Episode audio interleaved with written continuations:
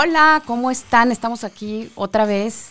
Yo soy Patricia Batis, Pati Batis. Eh, y yo soy Ana Rodríguez. Y Ana Rodríguez, mi coconductora. Aquí los vamos, vamos a estar con ustedes todos los jueves a las 2 de la tarde. Este es nuestro segundo programa. Estamos muy emocionadas de estar aquí. Estoy muy emocionada de compartir contigo, Ana, este espacio. A mí, también, Pati. De verdad es un privilegio y la verdad la pasamos tan bien la vez pasada que, que tengo muchos ánimos de seguir con este programa. Ay, qué padre, ¿verdad? Ojalá, ojalá que lo compartamos por mucho tiempo. Y pues bueno, este, estamos aquí, como les dije, en Caldero Radio. Nuestras redes sociales son en la web es calderoradio.com, en Facebook es Caldero Radio, en Twitter Caldero Radio también, y en Instagram y en Spotify también Caldero Radio. Em, pues bienvenidos a Pelando la Cebolla. Bienvenidos a Pelando la Cebolla, que como lo platicamos el jueves pasado, el pelar la cebolla representa el quitar ese dolor que tenemos desde la niñez, ¿no? Es quitar las capas para poder llegar hasta nuestro interior este, y poder, como adultos, ya poder sobrevivir. Eh, siendo adultos, ¿no? No tratando de estar a la defensiva con las cosas que aprendimos siendo niños. Y que hoy ya no nos funcionan. Y que hoy ya no nos funcionan, ¿no? Entonces, ¿cómo hacerle para llegar a esa capa interior? Para poder estar. Es lo que vamos a ver aquí en Pelando la Cebolla. Y pues lo que se trata este programa es al final de poder tener, tener relaciones sanas con nosotros mismos y con los demás. Y para ello vamos a analizar las capas que vamos a ir quitando de, de, nuestro, de nuestro ser. Vamos a ir poco a poco desenmarañando toda esa bola de nudos con la que venimos cargando.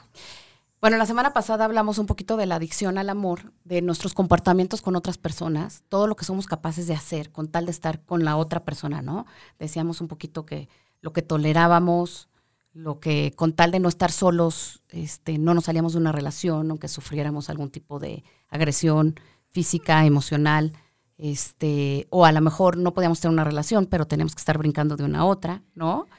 Hoy vamos a ver lo eh, opuesto la evasión a las relaciones. La evasión a las relaciones.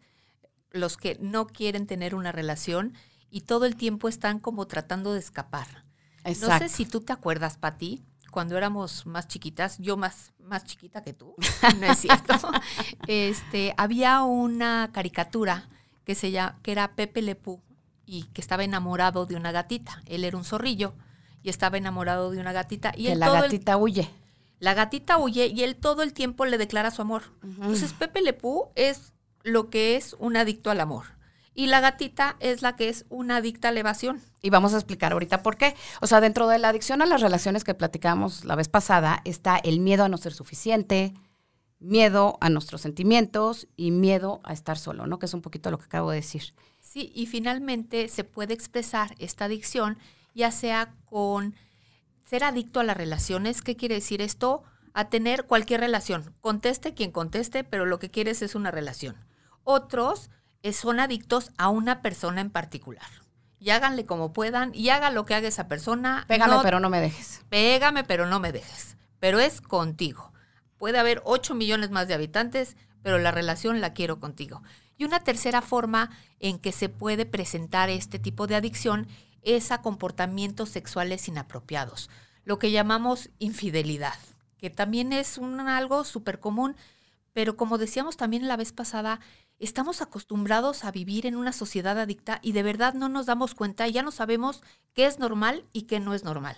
Por eso ahorita vamos a ver cosas que no son normales, para luego, en más tarde, poder ver lo que sí es normal y cómo realmente son las relaciones sanas.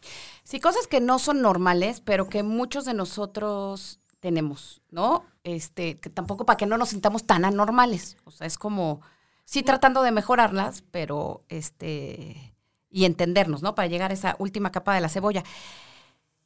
Este, una pareja que es adicto al amor, que este, para regresarnos un poquito a la adicción, eh, como decíamos, hace todo lo posible por tener a su alma gemela, su media naranja, ¿no? Y retenerla sea como sea. Pero un, una pareja que es adicto a la evitación, que es todo lo contrario, tiene tres características que se combinan eh, para tener esa evitación en la intimidad, ¿no? Una es que evaden intensamente en la relación.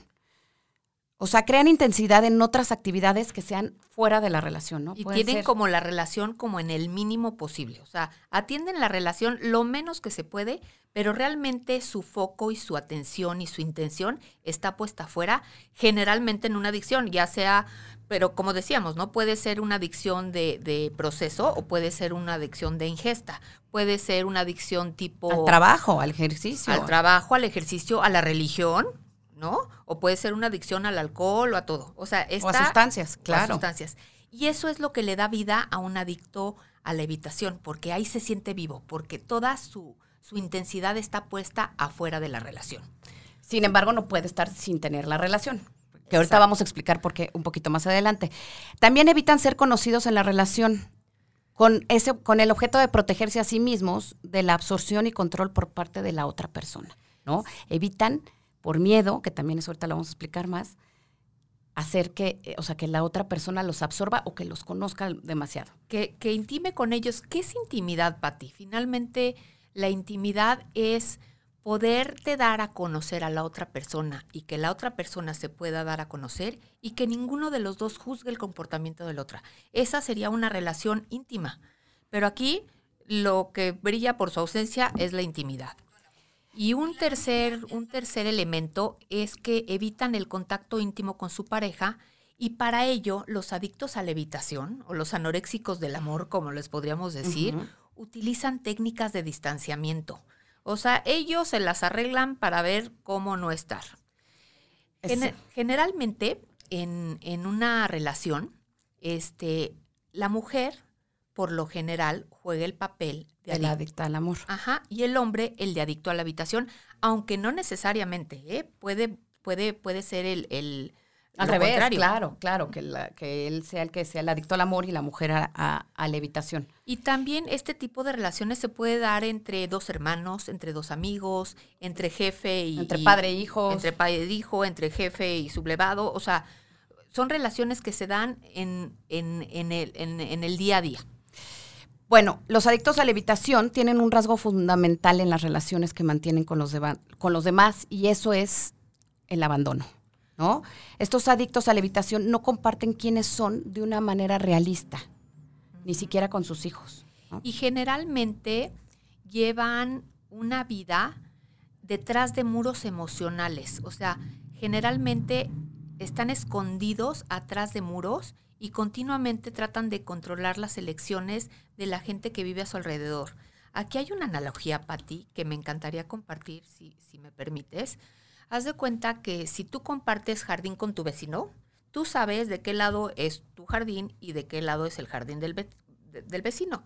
Pero su- si tú levantas un seto o un muro, cada vez va a ser más difícil comunicar, o sea, se va a delimitar mejor cuál es tu lado y cuál es el de él, pero cada vez te va a costar más trabajo comunicarte con tu vecino. Si pones un seto chiquito, pues más menos trabajo, si pones un seto grande más trabajo. Si Claro. metes un muro bajito, pues todavía lo puedes ver. Si metes un muro más alto, pues acabas no sabiendo nada. Y esto e- es exactamente lo que pasa Que tratan de ser los adictos a la evitación. Esconderse atrás de ese muro o de ese seto para no ser vistos. Exactamente. Por el terror de ser vistos, ¿no?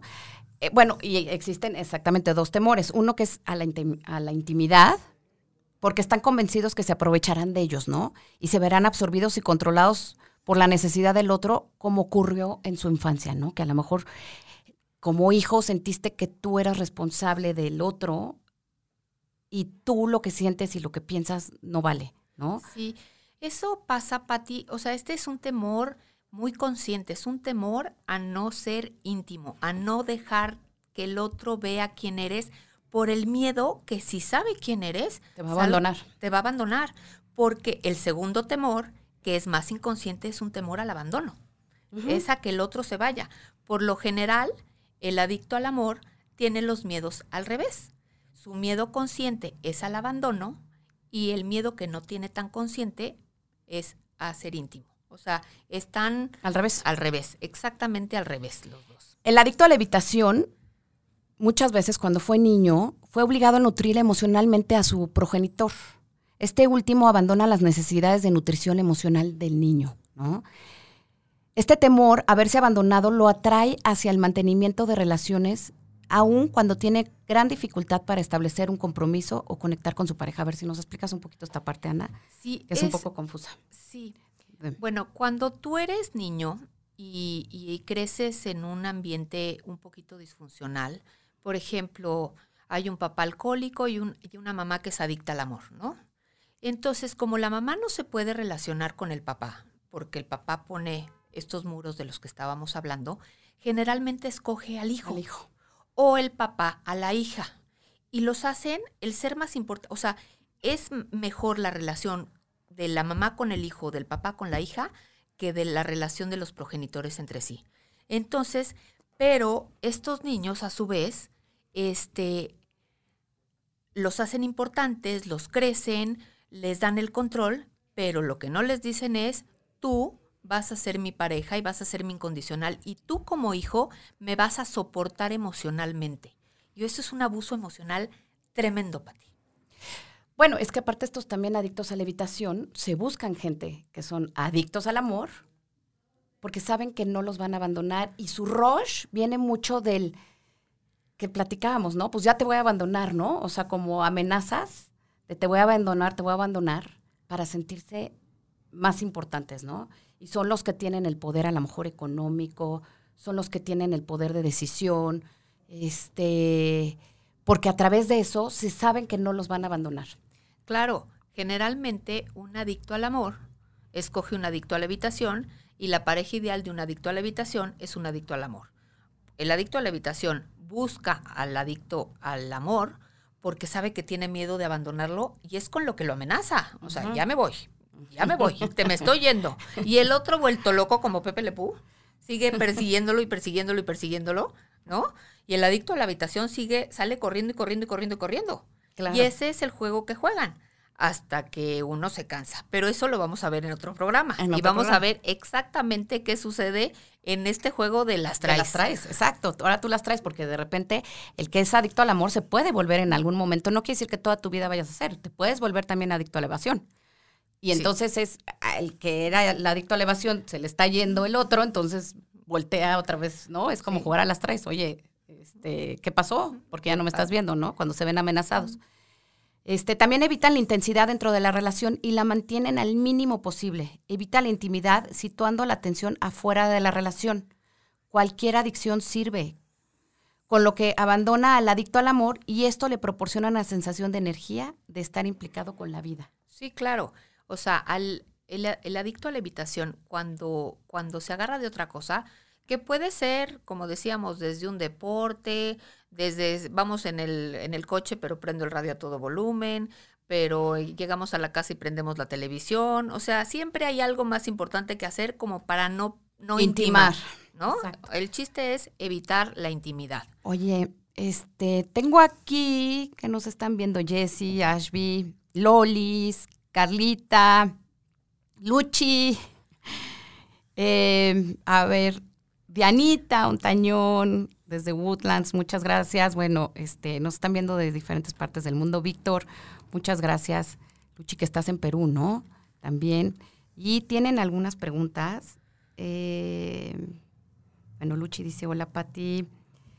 Es que tengo este, un grupo de, un taller de comedia que bueno, aquí están muy presentes. Muchas gracias, este, Jessie, Lolis por saludarme, de Anita, desde Houston, en Woodlands. Y me pregunta, gracias Víctor, me pone bravo Pati. Eh, Rosa de María Durand dice que es un tema muy revelador, muchas gracias. Fernando Parra, hola. También, ¿cómo estás, mi Fer, que siempre nos anda mandando a terapia a todos? y Lolis pregunta, ¿cómo cortar esa con- conducta? ¿Cómo ayudar a las personas que evitan? Marta, Martiux, hola. José Luis Olórzano, muchas gracias, un gran locutor. Si lo oyeran, habla padrísimo, mi José Luis. Pero bueno, ¿cómo le haremos? Sí, que estás en Wisconsin, mi querido José Luis. ¿Cómo le hacemos para, para ayudar a las personas que evitan? ¿Qué crees, Lolis? Pues lo primero, lo primero, lo primero es de verdad reconocerlo. La primer paso para, para cualquier, para arreglar cualquier problema es reconocer que tienes un problema. Porque si, si, si, si no pasa nada, pues no se hace nada. En el momento en que reconoces que, tiene un que tienes un problema, pues buscas diferentes maneras y sí hay muchas maneras de, de, poder corregir esto. Y lo vamos a ir viendo conforme vayamos viendo las características y sobre todo, ¿qué hacemos, no? Una vez, una vez que reconocemos o que, que nos, que nos este, mm, identificamos ya sea con Pepe Lepú o con la gatita, o sea, de qué lado estamos, o sea, ¿qué se puede hacer, no? Y para esto vamos a ver los síntomas de la codependencia, que va a ser otro programa que vamos a, profundizar más en este tema. No, y además, según yo, la pregunta de Lolis era un poquito que cómo ayudarlos. Realmente, Lolis, este, eso lo platicamos en el programa pasado. Nosotros, no sé qué lado te puedas identificar, si como adicta al amor o, o adicta a la evasión. Los adictos al amor eh, tienden mucho a querer rescatar a la otra persona. A un alcohólico, por ejemplo, o, a, este. Entonces quieres que ya no tome, que ya no sea alcohólico, y entonces estás todo el tiempo tratando de ayudar, que es como tu pregunta, ¿no? Que cómo los puedes ayudar. Pero ¿qué crees? Si la otra persona solita no se da cuenta, es muy difícil que tú lo puedas ayudar. Y si esa persona, en el ejemplo que te acabo de dar de que es un alcohólico, dejara un día de tomar, el adicto al amor de repente ya no sabe qué hacer porque lo que su labor era querer ayudar a la otra persona, ¿no? Eso lo hablamos un poquito la este en el programa pasado, que no importa, siempre estás tratando de, ayudar a la persona, de tratar de, de, controlar. Al final es un control. Este, y en el momento porque quieres que te quieran y quieres como tú quieres que te quieran. Atención absoluta e incondicional que la verdad es una demanda que, nadie puede cumplir. O sea, nadie nos puede querer incondicionalmente hagamos lo que hagamos. Y eso es lo que en el fondo quiere un adicto al amor. Y un adicto a la habitación, que es el que le da pavor comprometerse, le da pavor estar, le da pavor que lo conozcan, bueno, es el escenario ideal para, para, para jugar a las traes. Y bueno, este, el adicto a la habitación es que en la intimidad supone compartir información sobre sí mismo ante alguien. O sea, lo, real, lo bueno, o sea, lo, bueno, no, lo que sería normal y más sano es compartir con alguien que nos escuche sin juzgar este, y viceversa, ¿no?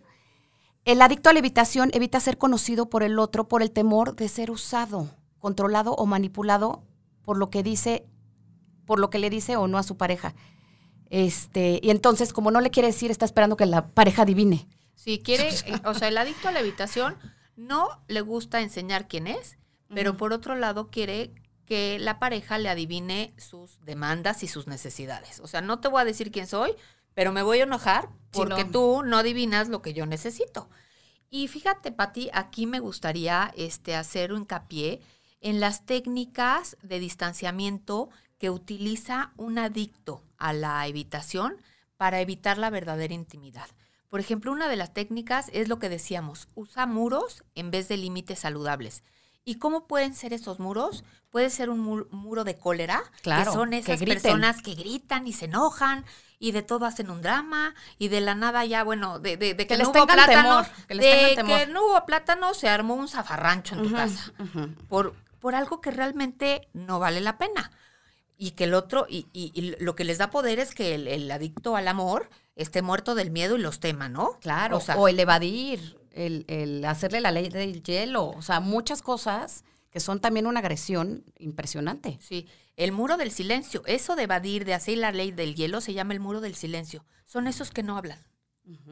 O sea, es una superviolencia, ¿eh? Es fuertísimo. Yo antes creía que violencia era gente que grita, que te pega, que no, no, no, pero la persona que te ignora, eh, bueno, es una superviolencia psicológica, durísima. Hay mucha gente que prefiere que, Sí, pégame, pero no me dejes, ¿no? Pégame, pero no, pero no me ignores. Pero no me ignores, sí. Pégame, pero por favor no me ignores. Es súper agresivo. Otro muro que utilizan es el de la madurez artificial. Ellos son perfectos, todo es perfecto, ellos nunca, nunca dan un grito de más, siempre son la estabilidad y la paz, pero finalmente, claro que no, lo que tratan es de evitar la intimidad, o sea, prefieren hacerse los que todo comprenden, lo que todo entienden, con tal de no entrar en esta interacción y no dejarse conocer, ¿no? Y otro es el, los que son muy amables, esos que son un encanto, esos Sí, que con todo dicen mundo, farol de la calle, ¿no? farol de la calle, pero son un encanto, pero qué buena persona es, pero es muy amable, pero te da el avión. O sea, dices, o sea, pero no, sí, sí, perfecto. Dices, "Eh, parece que estoy hablando con la pared. Sí, claro, te Pero da el avión juega a ser el buenito de la pareja. Entonces, generalmente el adicto al amor parece la loca de la casa. Generalmente parece la loca de la casa porque el otro, pues, es una agresión pasiva para ti. Exacto. Bueno, otra característica es mantener el control de la relación, ¿no? Eso es bueno, importantísimo. Trata de controlar el dinero, el ser el poderoso, poderoso, perdón, y tener más valor para controlar a la pareja, este, porque la pareja tiene miedo a ser abandonada. Entonces, bueno, eso para él es poderosísimo. No, y también quiere ser el rescatador. Él, no quiere que lo abandonen. Acuérdate que ese temor inconsciente, o sea, él no quiere intimidad, pero inconscientemente también le da miedo que lo abandonen. Por eso se agarra a la, a la, un- a la, a la, a la que el más, el, el miedo más consciente que tienes, el miedo al abandono. O sea, los dos tienen finalmente los mismos miedos, nomás que unos los tienen conscientes y el otro los tienen inconscientes, ¿no? Y quiere ser además el rescatador.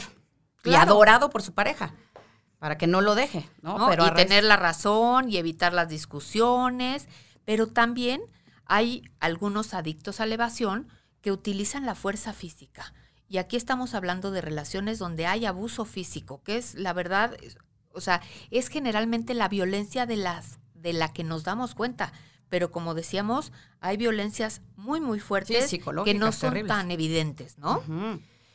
Otra distracción que usan es mantenerse ocupados generalmente cuando se está en la presencia de la pareja. ¿Qué es esto? Lo que te decía, no se suben al coche pero prende el radio, pero entonces si están en la casa mejor están viendo el programa de televisión, pero este mejor se van a jugar 82 horas fútbol, pero entonces este tú le estás platicando, pero entonces él tiene que hacer algo en la computadora porque le urge sacar un trabajo o está en el teléfono colgado 24 horas. O sea, lo que trata es de no estar, ¿no? Y utiliza lo que sea para no estar y para no darse a conocer. Y la cuarta distracción, pues son las adicciones, ¿no? Las, las que hablábamos. Que eso le sirve al adicto a la evasión para medicar una realidad que para, Que- para no él es. es intolerable. Claro.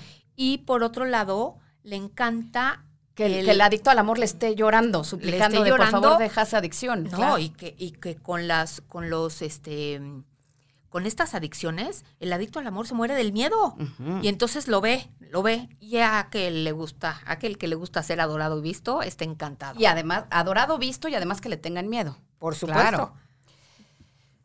Este, bueno, también el, el- el adicto a la ev- evitación este, pudo haber sufrido experiencias de maltrato infantil, ¿no? Este, lo normal es establecer un vínculo con tu hijo, ¿no? El padre debe de tener un lugar maduro y estable, este, alimentar y apoyar a su hijo, A su hijo. emocionalmente, Pero ¿no? ¿qué crees que pasa en estas relaciones? Es al revés. Son los hijos los que de alguna manera sostienen a los padres. Cuando generalmente, te digo, venimos este, de relaciones que no son funcionales.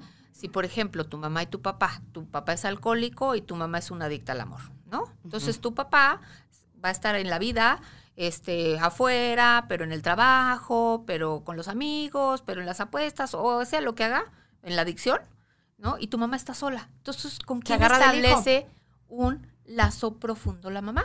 Con el hijo. Y eso es un- una violencia, Es otra violencia enorme, sí. porque finalmente la mamá pretende que el hijo la sostenga emocionalmente. Sí, o porque sea, le dice, tú eres mi todo, tú estás a cargo de mí, tú eres el que me, el responsable de hacerme feliz, ¿no? Tú eres el responsable de hacerme feliz. Tú sabes lo que eso abruma A un a un, hijo. a un niño. Y por, pero lo que no le dice la mamá es, y yo te voy a absorber y te voy a quitar toda tu energía porque la necesito para sostenerme yo. Claro, ¿no? y obviamente esto no lo hace una mamá o un papá consciente, o sea, por eso lo estamos sacando aquí, ¿no? Mucha gente no lo hace consciente. Yo antes no sabía, que bueno, ese puede ser otro tema, que el sobreproteger a un hijo era también un tipo de, de agresión. ¿no? Claro, porque el mensaje es tú no puedes, Tú yo no te puedes. lo hago. Exactamente. Y aquí lo que está pasando es agarrarte del hijo y hacerlo responsable de tu Felicidad. felicidad, ¿no? Tú necesitas amor, tú necesitas cariño, tú necesitas que te contengan tus emociones y agarras un chiquito que es totalmente vulnerable, que depende de ti y que no puede salir corriendo de ahí y decirte, no, no te voy a dar, no, no, no tomes de mí eso que ni siquiera tú me has dado, ¿no? Y este y, haces la relación con él, ¿no? O sea, se te enredas con tu hijo. ¿Y qué pasa cuando esos niños crecen?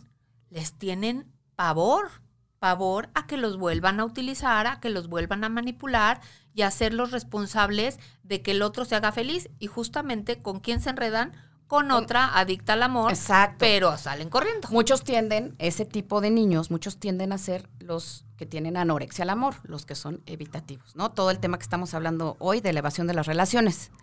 Y estos niños, Pati, por un lado, o pueden este, sentirse como con sentimientos de grandiosidad, porque sus papás los ponen así en un lugar de, o sea, casi casi el niño decide si compramos la casa o no, si compro el coche o no. O todo lo contrario. O todo lo contrario, con unos sentimientos de inferioridad y con un miedo a ser competente y con una autoestima bajísima, porque dicen, no valgo, no valgo porque porque mis necesidades nunca fueron, cubiertas. No fue importante para mis claro. papás. Si sientes que lo que tú pensabas y lo que tú decías no era correcto, ¿no? ¿A cuánta gente no le pasa eso y lo trae a la adultez?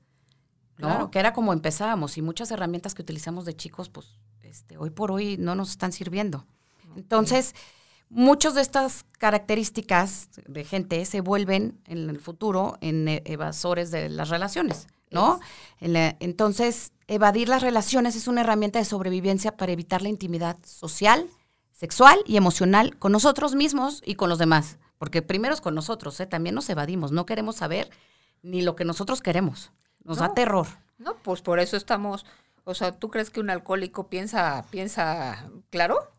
Pues, está evadido en el alcohol o un adicto al trabajo piensa claro, está evadido en el trabajo o un adicto a la religión, porque se puede ser adicto a la religión. claro, y al deporte. O al deporte, o, o sea, hay adicciones que hasta las socialmente aceptadas. Socialmente aceptadas y, y, bueno, qué bonita es o qué... O qué, qué trabajador eres, qué, bárbaro. Es, qué bárbaro, cómo, ¿Cómo haces ejercicio, sí. Pero finalmente lo que hay atrás es, es, yo no quiero estar ahí, o sea, quiero estar en, en, en lo que sea y, tampoco me conozco porque estoy metida todo el tiempo en estar fugada. Eso es mi interés, estar fugada, ya sea tomando, ya sea. jugando, ya sea jugando deportes, ya sea trabajando, ya sea... O, en sustancias. O en sustancias, ¿no? Lo que, lo que hablábamos. Ay, mira, perdón, tengo más saludos. Este... Rocío Ortiz, Rocío Duplicado, Alejandra de las Casas, muchas gracias. Este, todos nos mandan saludos. Y dice Lolis, el ayudador se convierte en padre o madre. ¿Tiene que, ¿Qué tiene que ver eso? ¿Es una proyección de la herida de la infancia? Sí, por lo general, este, o sea, venimos en generaciones, se vienen dando estas relaciones disfuncionales. Si tú tuviste un papá que fue adicto a la habitación y tuviste a una mamá que te agarró de su pareja y que te metió este responsabilidades que no podías tú cumplir porque pues, ni siquiera, eras un niño chico vulnerable que necesitabas que te ayudaran a saber qué querías, cuáles eran tus necesidades, apoyarte emocionalmente, pero te chuparon todo lo que había. ¿Qué pasa cuando eres mayor?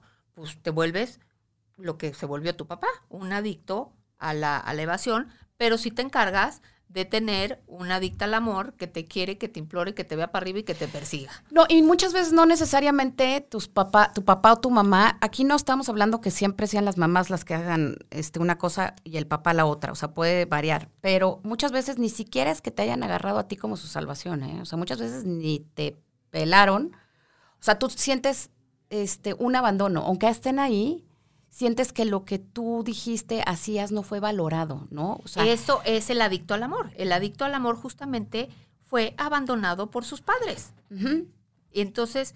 Ah, pero no quiere decir abandonado físico, ¿eh? O sea, abandonado emocionalmente. Sí, o sea, y no necesariamente porque yo, por ejemplo, he conocido... O físicamente también. O físicamente, he conocido personas que su mamá estaba todo el tiempo ahí, pero estaba, pero no estaba. Estaba en todo menos, o sea, los niños están ahí votados. La mamá está presente, bueno, este, 24 horas, pero no está. Está o con sus amigas, o está haciendo un deporte, o está en la iglesia, o está haciendo la comida, pero realmente nunca le preguntó al hijo cómo te sientes, nunca vio por el bienestar emocional, no porque sea una mala persona, simplemente porque ella tampoco lo aprendió. Ella viene de una familia así los patrones se van repitiendo. Se van repitiendo los patrones. Es por eso o muchas veces opinan y les dicen que todo lo que dicen, o sea, no te validan nada lo que dicen también, ¿no? claro, por eso lo, importante es pelar la cebolla para, para parar esto, porque si no, esto, estas relaciones se van a perpetuar todo el tiempo. O sea, esta evasión o anorexia es una forma de privar nuestro deseo natural de amor, sexo y relaciones. Y existen tres tipos de anorexia también. Anorexia de amor, anorexia, anorexia sexual y anorexia a las relaciones, que ahorita les vamos a platicar de eso. Si quieres, empezamos con la... Bueno, la anorexia al amor es cuando evitamos experimentar amor propio o recibir amor que los demás nos ofrecen, ¿no? O sea, como niños, algunos de nosotros no fuimos nutridos o valorados, que, o valorados, que era lo que platicábamos ahorita. No sentimos amor o aprecio por lo que carecemos de una autoestima sana. O sea, ya carecemos de una autoestima sana por lo mismo, lo que estábamos platicando, ¿no? Algunos expertos, perdón, algunos experimentos, no, perdónenme, algunos experimentamos dependencia de nuestros cuidadores y no aprendimos a poner límites ni qué deseos, necesidades ni emociones eran importantes.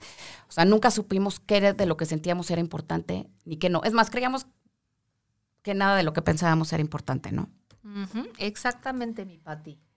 Y este, me encantaría, Pati, que, que leyeras a ver si nos están escribiendo alguien, este, si se identifica y, cómo se identifica, ¿no?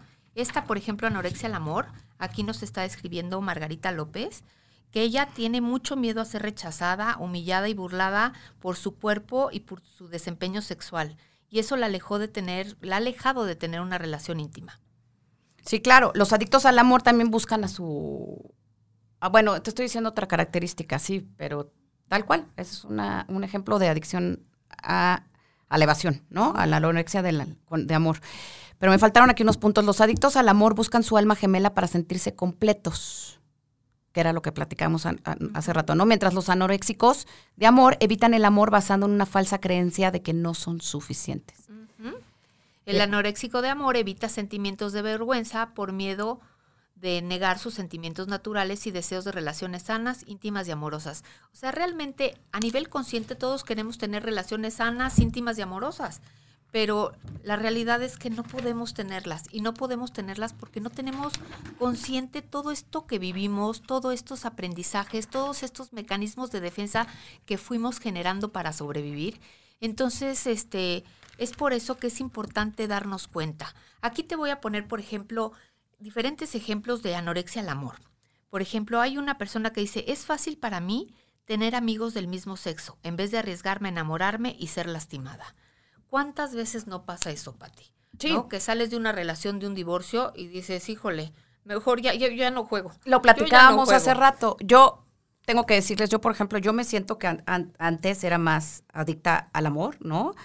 Este, el adicto al amor pones en las manos del otro todo tu ser, ¿no? Lo ves como si fuera tu poder superior. Eh, todo lo que el otro te vuelves, si al otro le gusta el fútbol, bueno, entonces a mí también me va a gustar el fútbol. ¿Y a qué equipo le vamos, no? O sea, todo es lo que el otro. Y yo en mi caso, por ejemplo, siempre, pues yo lo que sintiera, pues era, no importa, ¿no? Lo importante es hacerlo feliz al otro y cómo hacerle para que el otro esté feliz y yo ayudarlo y no pensar tanto en mí. Y como les decíamos, no todo el tiempo tienes que ser adicto al amor, te puedes volver adicto a la evasión, que yo siento que ahora ya me estoy volviendo un poquito de ese lado, ¿no? O sea, este, hoy por hoy, digo, ya no pienso ser eso, pero qué miedo, entonces tengo que ser yo para estar en una relación sana, ¿no? Y hasta que no estás bien contigo mismo, hasta que no te conoces bien, hasta que no te quieras, hasta que no llegas a tu raíz, no puedes volver, a, vas a regresar a lo mismo. ¿Sí ¿Me explicó? Nadie puede dar lo que no tiene, No puedes dar lo que no tienes. Si tú no sabes quién eres, qué quieres, qué necesitas y, cómo ser autónoma, independiente, interdependiente, porque no es independencia. O sea, todos dependemos de todos, pero de alguna manera yo puedo cumplir, o sea, yo, yo puedo ser yo, yo me puedo sostener, yo puedo emocionalmente contenerme, yo puedo financieramente sostenerme, o sea, yo tengo una vida que no necesito de otro, entonces en ese momento es cuando ya estás lista para compartir con otro, no para que el otro te venga a arreglar la vida, no para que tú le vayas a arreglar la vida al otro, sino lo ideal sería que dos seres que están completos y que no necesitan de nadie se junten para compartir su claro. O sea, no es la media naranja, no, no, nadie somos media, todos tenemos que ser completos y el otro también estar completo, ¿no? Y sin juzgar y aceptándonos.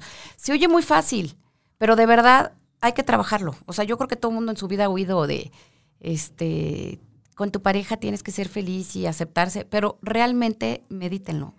Nadie somos perfectos, pero es importantísimo querernos a nosotros mismos y encontrarnos y tratar de no poner todo nuestro ser en el otro. Claro, yo fíjate, Pati, que creo que una de las características más importantes como ser humano es la vulnerabilidad. Todos somos tan vulnerables. Y bueno, y nos ponemos unas máscaras como si fuéramos suficientes, como si fuéramos poderosos, como si no tuviéramos miedo, como si no necesitáramos nada. Pero realmente todos, todos, estoy hablando de todos, no creo que haya, hasta el más poderoso del mundo debe tener miedos, hasta el más poderoso del mundo debe sentirse inseguro. Claro, somos humanos. Todos somos humanos y a mí me ha dado mucho, ¿cómo te diré? Mucha humanidad el reconocerme vulnerable y en cuanto yo, yo me hago vulnerable ante el otro, el otro está dispuesto a bajar sus defensas y hacerse vulnerable ante mí. Claro, pero nos da miedo a mostrarnos vulnerables porque sentimos que van a abusar de nosotros. Claro, sobre todo el adicto al amor. Pero si tú te sientes vulnerable y no confías en ti, te puede pasar. Claro, el chiste es empezar a confiar en ti y, y, y, como tener muy claro, ¿no? Todos, todos aquí somos vulnerables, todos cojeamos de algún pie, nadie somos perfectos, somos buenos para una cosa, somos malos para otra cosa. Un día me preguntaba alguien, me decía, ¿tú confías en mí? Le decía yo, pues lo importante no es que yo confíe en ti, lo importante es que tú confíes en ti. Ahora, confío en ti para ciertos aspectos y no confío en ti para ciertos aspectos. A mí nadie me va a dar este a calcular un puente para, para, para atravesar una isla, porque se me va a caer, pues cómo van a confiar en mí si no tengo esas competencias, ¿no? Exacto. Pero, pero hay, hay partes en que soy muy competente y hay otras partes en que no soy nada competente, ¿no? Sí, como todos. Como el ejemplo de los changos, no sé si en dónde lo vi, que estaban, ah, en un libro que estoy leyendo que me recomendó, por cierto, Tere Tere de este grupo, este, que unos changos tratando de rescatar a los peces porque están adentro del agua y se los quieren llevar al árbol, ¿no? Este, no, pues dicen, se van a ahogar. No, no, no, todos somos diferentes, todos tenemos diferentes habilidades. No nos podemos juzgar, ¿no? Este, como en las escuelas, no todos somos, si no eres bueno para matemáticas, no eres el burro, ¿no? Tienes otras habilidades. Claro. Bueno, pero vamos a seguir con nuestro tema de este de, anorexia al amor. Por ejemplo, aquí hay un ejemplo que nos decían, el matrimonio de mis padres estaba lleno de peleas y gritos. Me dije a mí mismo, si esto es amor, no quiero ser parte de él. Tengo 42 años y todavía soy virgen. Claro, totalmente Esto es adicta a la evasión. Es un ejemplo clásico de adicción a la evasión, ¿no? Ahí te va otro ejemplo. Como niño experimenté incesto emocional por parte de mi madre por su inapropiada Ah, por cómo compartía de sus, problemas conmigo, ¿no? O sea, es que también muchos papás quieren compartir los problemas y agarrar a sus hijos de confidentes y cosa que... Eso es el abuso emocional. Es un abuso emocional. Dice, no me atendió y esperó a que yo la atendiera, que era lo que estábamos diciendo hace ratito. Fui su esposo sustituto y me lastimaba si no cuidaba de sus sentimientos. O este otro, ¿no? Mi padre estuvo emocionalmente ausente para mis hermanos y mi madre. No me enseñaron que mis emociones eran importantes. Como resultado, apagué mis propias emociones y las emociones de otros. No sabía cómo dar o cómo recibir amor. Claro, llegas adulto sin saber cómo darlo ni cómo recibirlo. Y bueno, ahora vamos a pasar, ya les dijimos que dentro de esta evasión de las relaciones está la anorexia del amor y ahorita vamos a hablar de la anorexia sexual. Este, este existe cuando evitamos experimentar o expresar nuestro regalo natural de sexualidad humana, al negar sentimientos y deseos naturales de relaciones sexuales íntimas. Sí, algunos de nosotros fuimos abusados en forma abierta o encubierta durante nuestra niñez incluso si fuimos avergonzados, ya sea por nuestro cuerpo, porque tuvimos una curiosidad natural y, claro. y, nos hicieron un gran drama. pecado, es un pecado. un gran pecado. Hijo, eso se queda para siempre y luego evitamos las relaciones sexuales porque ya no Te sientes culpable, te, sientes, mal. Es vergüenza, es una vergüenza que se queda instalada muchos, muchos años, ¿no? Y bueno, los adictos sexuales utilizan el sexo para evadir la intimidad o esconder sentimientos, mientras los anoréxicos sexuales evitan las relaciones sexuales por miedo a la intimidad sexual o en un intento de aliviar la vergüenza no resuelta de su niñez sobre la sexualidad. Lo mismo que decíamos, ¿no? O sea, existen los adictos sexuales, o sea, dentro de Sí, este, los que buscan el sexo para evadir la intimidad y los que evaden el sexo para porque tienen vergüenza. Por miedo, por vergüenza, por, por, miedo a la intimidad. Y tienen muchos traumas, ¿no? O sea, te puedes ir de un polo o en el otro polo, ¿no? Y finalmente, como veremos, lo ideal sería estar en algún lugar entre esos polos, ni de un lado ni del otro, ¿no? Para poder empezar a salir de esa adicción. ¿Qué es lo que pretendemos hacer con todo este programa, no? Que en general estemos como que en medio de todo, o sea, este... En un equilibrio. En un equilibrio, exactamente. Y bueno, también están, después de la anorexia sexual, que bueno, que les podemos leer unos ejemplos, o sea, unos comentarios que nos mandan. Dicen, tengo que beber, que beber para sentirme libre para tener sexo. Sí, hay gente que, que, que no tiene sexo si no es si no, si no tiene sus tequilitas encima. Si no tiene sus tequilitas encima, ¿no? Ah, porque de esa manera se sienten seguros bueno, o ya no les da tanto miedo. Ya no te da miedo, claro. En, pues ya, en pues otro estado que me vean, no pasa nada. Ya, no pasa nada. mañana no me voy a acordar, ¿no? Y mañana se acuerdan, pero de la cruda, pero de, de todo, ¿no? Mañana llega la cruda todo lo que da. También tenemos una persona que nos dice, en mi niñez escuché siempre comentarios de cómo ser una persona correcta y tuve que poner en mí el pensamiento de que la sexualidad es un pecado y que está mal. Claro, como lo que decíamos. ¿Cuántos no crecemos con eso, con ese miedo de que esto es un pecado, está mal, está mal? Yo te voy a contar una cosa. Si disfrutas, está pésimo. ¿no? Que me pasó, que no sabes qué fuerte fue. Resulta que una vez estaba en una comida en casa de mis abuelos y no me acuerdo por qué me mojé la ropa con la manguera o algo así. Total, me subí a un cuarto y me estaban este, planchando el vestido, secando el vestido, mientras, este, para, para poder volver a bajar a la comida. Entonces estaba yo, era chiquita, tendría 6, 7 añitos, estaba en camiseta y calzones. Y en eso sube mi hermana, que era más, este, más larga que la cuaresma, que dice mi mamá que bajes. No, pues dile a mi mamá que no puedo bajar porque estoy en camiseta y calzones. No, que dice mi mamá que bajes. Ah, bueno, estuvo duro y dale, duro y dale. Y bajaste. Y bajé. Mi bisabuelita me puso no, no, no, que, que sea, que, que era esa inmoralidad, que cómo me atrevía.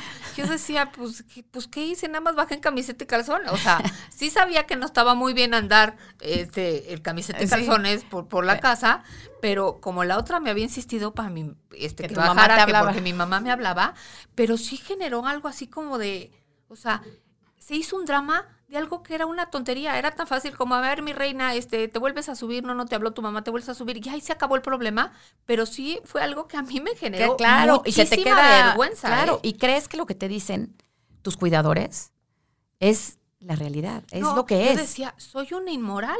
Claro. Que no sabía ni bien bien que era inmoral, pero... Sí, pero que estaba mal. Estaba muy mal y yo era una inmoral. Todavía me dijo, y te tienes que ir a confesar. Y le dices al padre que eres un inmoral. Y decía, bueno, pues eso iré. Sí, no, y le diré eso al padre. Ahí te va. Otra persona dice, crecí con imágenes de la mujer siendo virgen y santa. Eso me causó sentimientos de vergüenza y culpa. Me influencia, me influenció para negar mi natural sexualidad hasta el día de hoy, ¿no? O sea, esto, la, la culpa. Este, tengo aquí, Carla nos dice padres presentes pero no disponibles. Sí, Émico, mi querida Émico, linda. Yo, yo creo que todos tenemos alguna anorexia elevación. Exacto, exacto. Este, y, y, también anorexia al amor, ¿no? O sea, este que diga una adicción al amor. Ah, sí, podemos jugar los dos papeles, que era lo que decíamos, ¿no? Este, cuando te es que la, semana pasada que hablábamos de esa adicción al amor, es eso, ¿no? De que todo el tiempo tratando de rescatar al otro y tratando de no perderlo, haciéndolo como si fuera tu Dios, tu poder superior, este, y tratando de hacer todo lo posible por, por quererlo ayudar y que no se aleje de ti, pero al final no lo estás ayudando si la otra persona no quiere ayudarse sola, que bueno, ese es un Aquí otro de lo tema. que se trata es que cada quien se ayude a sí mismo, que cada quien reconozcamos qué patrones estamos jugando, por qué los estamos jugando y cuál sería una manera diferente de hacerlo, ¿no? Ya con esta madurez, ya con otras herramientas y ya en un, en un, desde un lugar de, de, mayor estabilidad emocional, de mayor equilibrio y realmente pensar, porque también, Pati, ¿cuántas veces nos regalan creencias y pensamientos que ni siquiera son nuestros? O sea, y nunca ni siquiera te diste a la tarea de cuestionarlos, ¿no? No, porque te lo dijeron y así creciste y lo traes muy... Y, y yo, por ejemplo, que empecé con terapias a los 38 años, ¿no? Pues ya tenía 38 años creyendo una cosa. Hoy conscientemente sé muchas cosas, pero por dentro te siguen causando culpa, ¿no? O sea, hay que irla sacando. No quiere decir que lo vamos a hacer de un día al otro, pero sí tratar de llegar ahí. Este, pregunta Lolis. Ah, sí, dice Lolis. Pepe Lepú, claro que fue el ejemplo que pusimos desde el principio, ¿no? Que es tal cual la relación del adicto al amor con el adicto a la evasión. Y dice, si tú ya has trabajado, fuiste a terapia y no se encuentran puentes con el otro, es mejor ya terminar. Este, ¿cómo terminas o rompes con la pareja de forma sana? ¿Es posible? Fíjate que, eh, pues, ¿cómo ves, Ana? Yo creo que siempre tienes que ver, está muy fácil decirlo, está muy fácil decirlo, que mm, solamente ver por ti, pero el otro no lo podemos cambiar. Es una realidad. Entonces siempre hay que quitarnos de donde nos sentimos en peligro y tratarlo de hacer con un desapego, pero con amor. Y aquí lo que hay que, lo que hay que, la pregunta realmente es, ¿puedo yo con esto o no puedo yo con esto? ¿Eso es lo que yo quiero o eso es lo que yo no quiero? Y si no es lo que yo quiero, decirlo tal cual, yo quiero esto y esto y esto, y hoy por hoy no se puede, entonces me hago un paso para atrás, ¿no? Eso es desapegarte con amor. No se trata de hacer broncas, de decirle que es un incompetente, de echar culpas, sino simplemente de responsabilizarte por ti y decir, con esto sí puedo y con esto no puedo, y ahorita yo no puedo con esto, entonces la que se quita de la relación soy yo. Exacto. Bueno, pues muchísimas gracias. Nos faltó hablarles, ya se nos acabó el tiempo, se nos pasó muy rápido. Este, dentro de esta evasión de las relaciones, les decíamos de la anorexia del amor, anorexia sexual, y nos falta la anorexia de, las relaciones y el miedo a la intimidad, que las vamos a ver en el siguiente programa, si nos quieren escuchar.